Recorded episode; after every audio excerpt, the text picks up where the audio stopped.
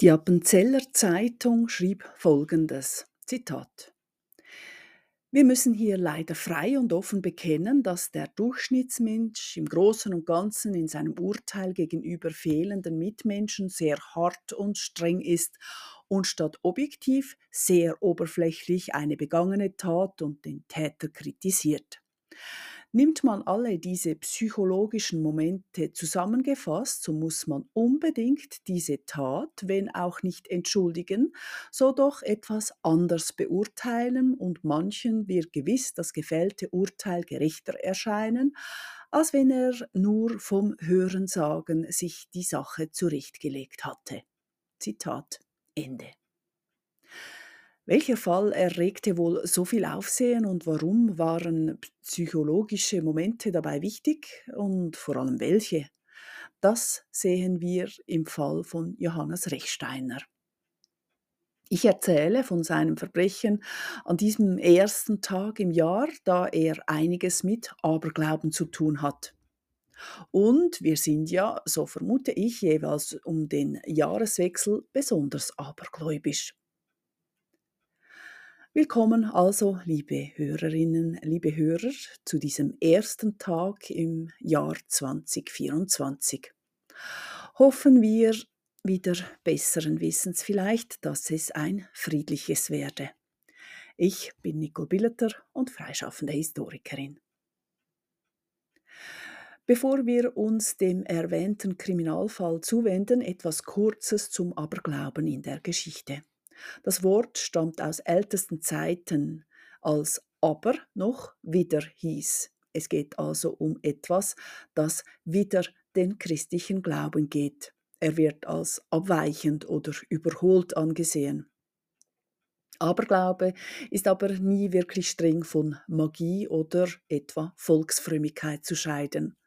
Und vieles, was abergläubische Wurzeln hatte, hielt sich bis ins 20. Jahrhundert in Form von Bräuchen, so wie zum Beispiel die weit verbreitete Wetterdeutungen in den Bauernkalendern.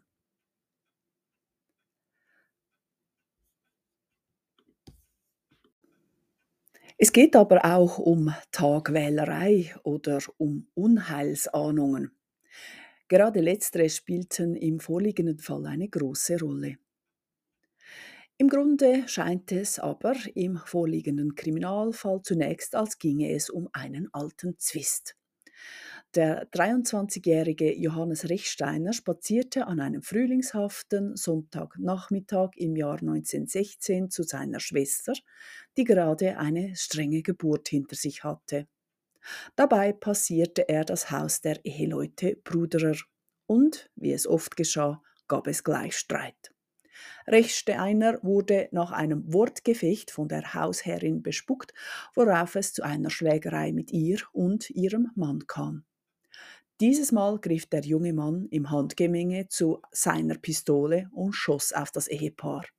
Beide flüchteten verletzt ins Haus, wo der Streit schließlich tödlich wurde, als das Ehepaar erneut beschossen wurde. Schließlich griff sich Rechsteiner noch ein Messer und stach auf die Sterbenden oder bereits Toten ein. Johannes Rechsteiner verschleierte seine Tat nicht besonders sorgfältig.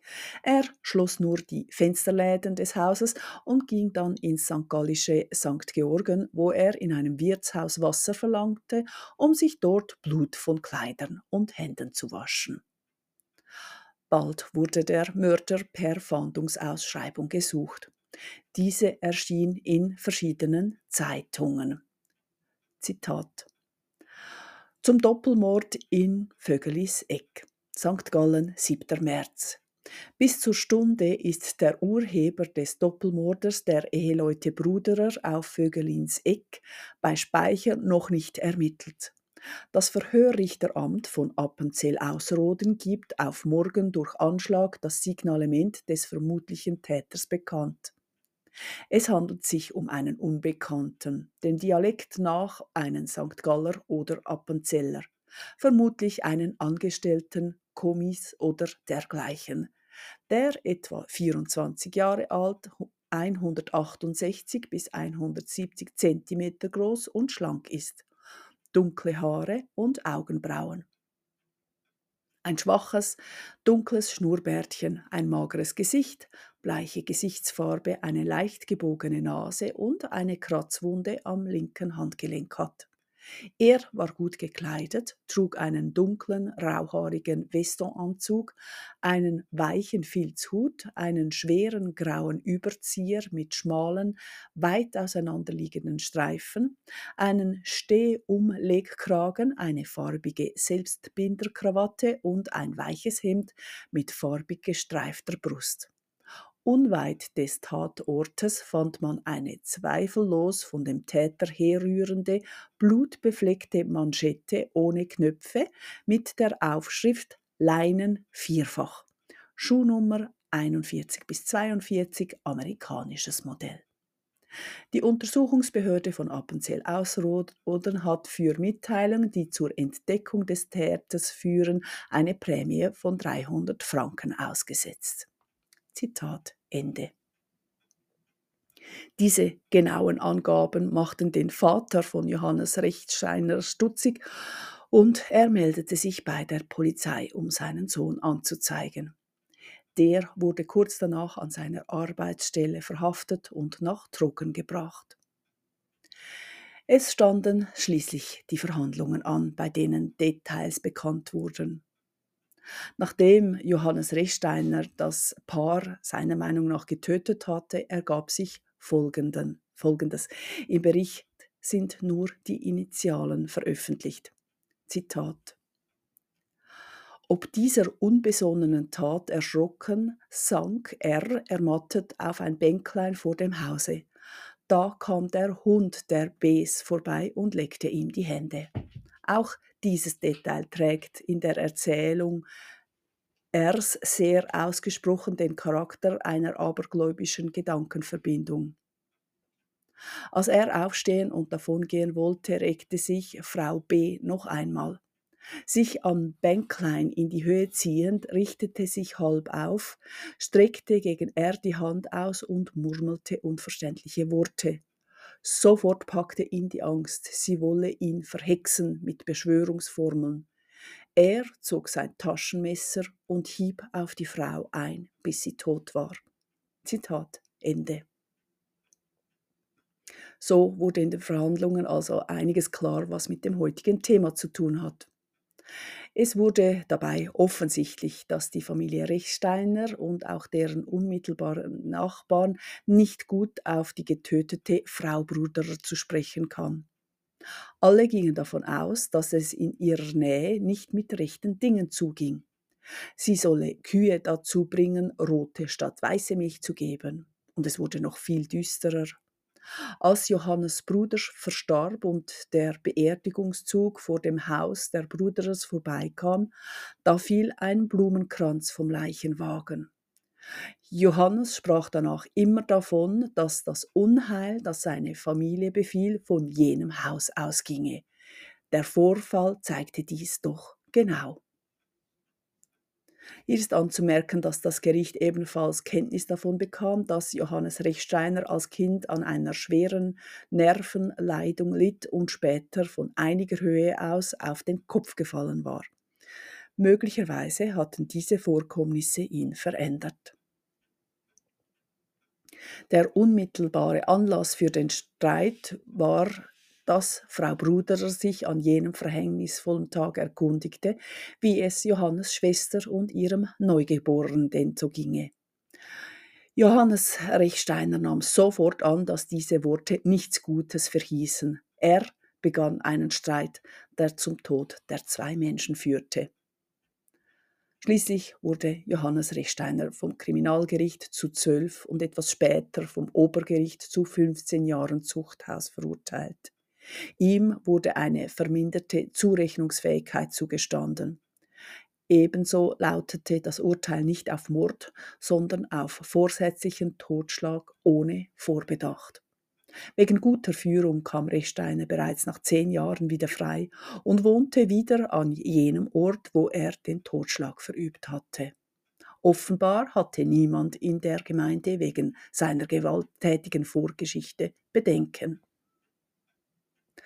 Auch damals schon wurde für den Prozess ein Psychiater herbeigezogen. Der bekannte Nervenarzt Hermann Rorschach untersuchte Johannes Rechsteiners Geisteszustand und veröffentlichte schließlich einen Bericht über ihn.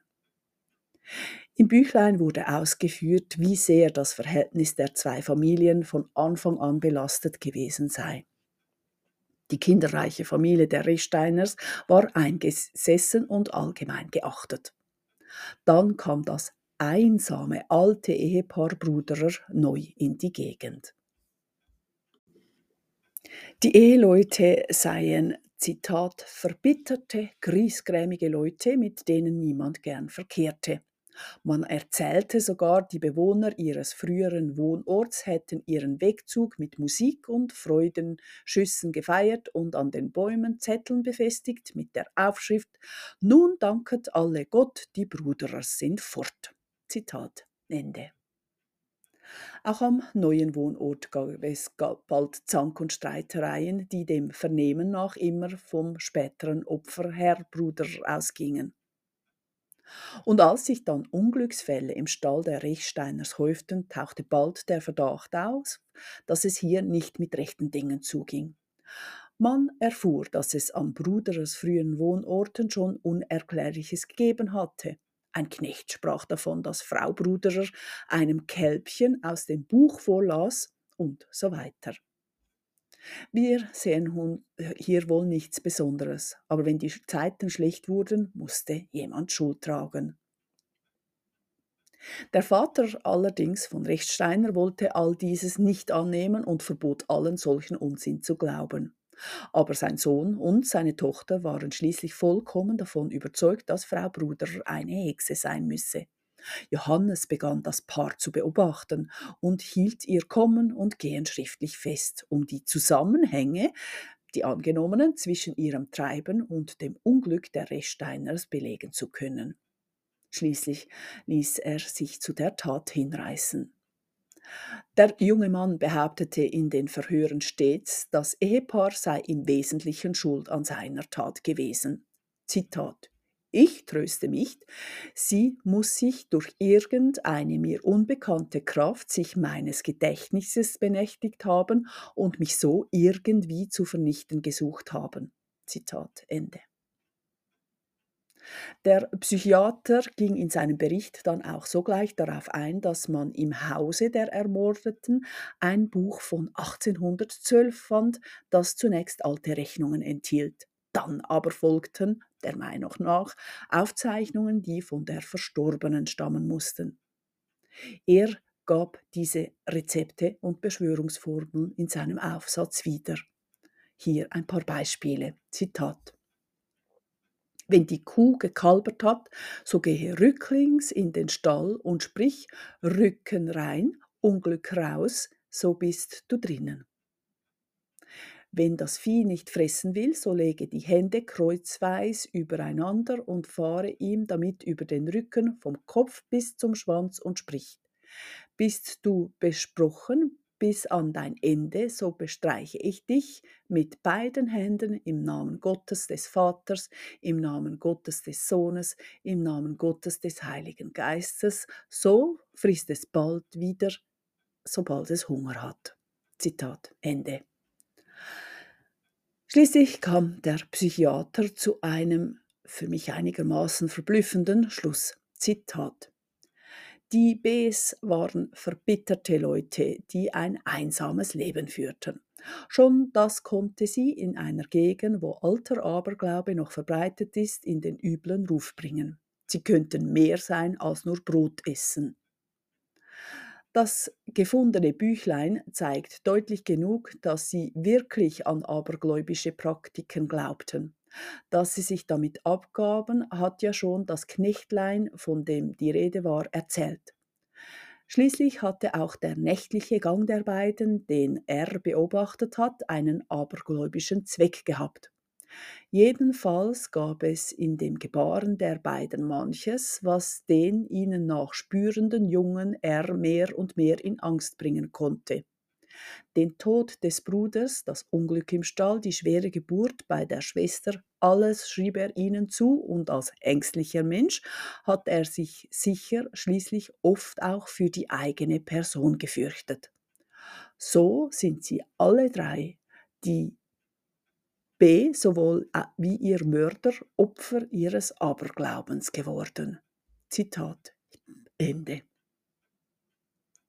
So wurde dem ermordeten Ehepaar eine Mitschuld am eigenen Tod gegeben, was ich für sehr unangebracht halte. Die erwähnten Sprüche mögen von Aberglauben oder Volksfrömmigkeit zeigen, Allerdings waren diese sicher bei vielen Menschen noch verbreitet und dienten, das wird in den Beschwörungen völlig klar, der Gesundheit von Menschen und Tieren. Warum ein nächtlicher Spaziergang oder eine möglicherweise verleumderische Rede eines Knechts von Unheil sprechen sollte, ist für mich nicht sehr klar. Das Ehepaar Bruder starb nicht, weil es abergläubisch war, sondern weil ihr junger Nachbar sich in seinen Hass verrannt hatte. Ich wünsche Ihnen fürs neue Jahr ganz herzlich alles Gute und Schöne und greife damit ebenfalls auf eine Zauberformel zurück, indem ich Ihr Glück beschwöre. Bis zum nächsten Mal. Auf Wiederhören.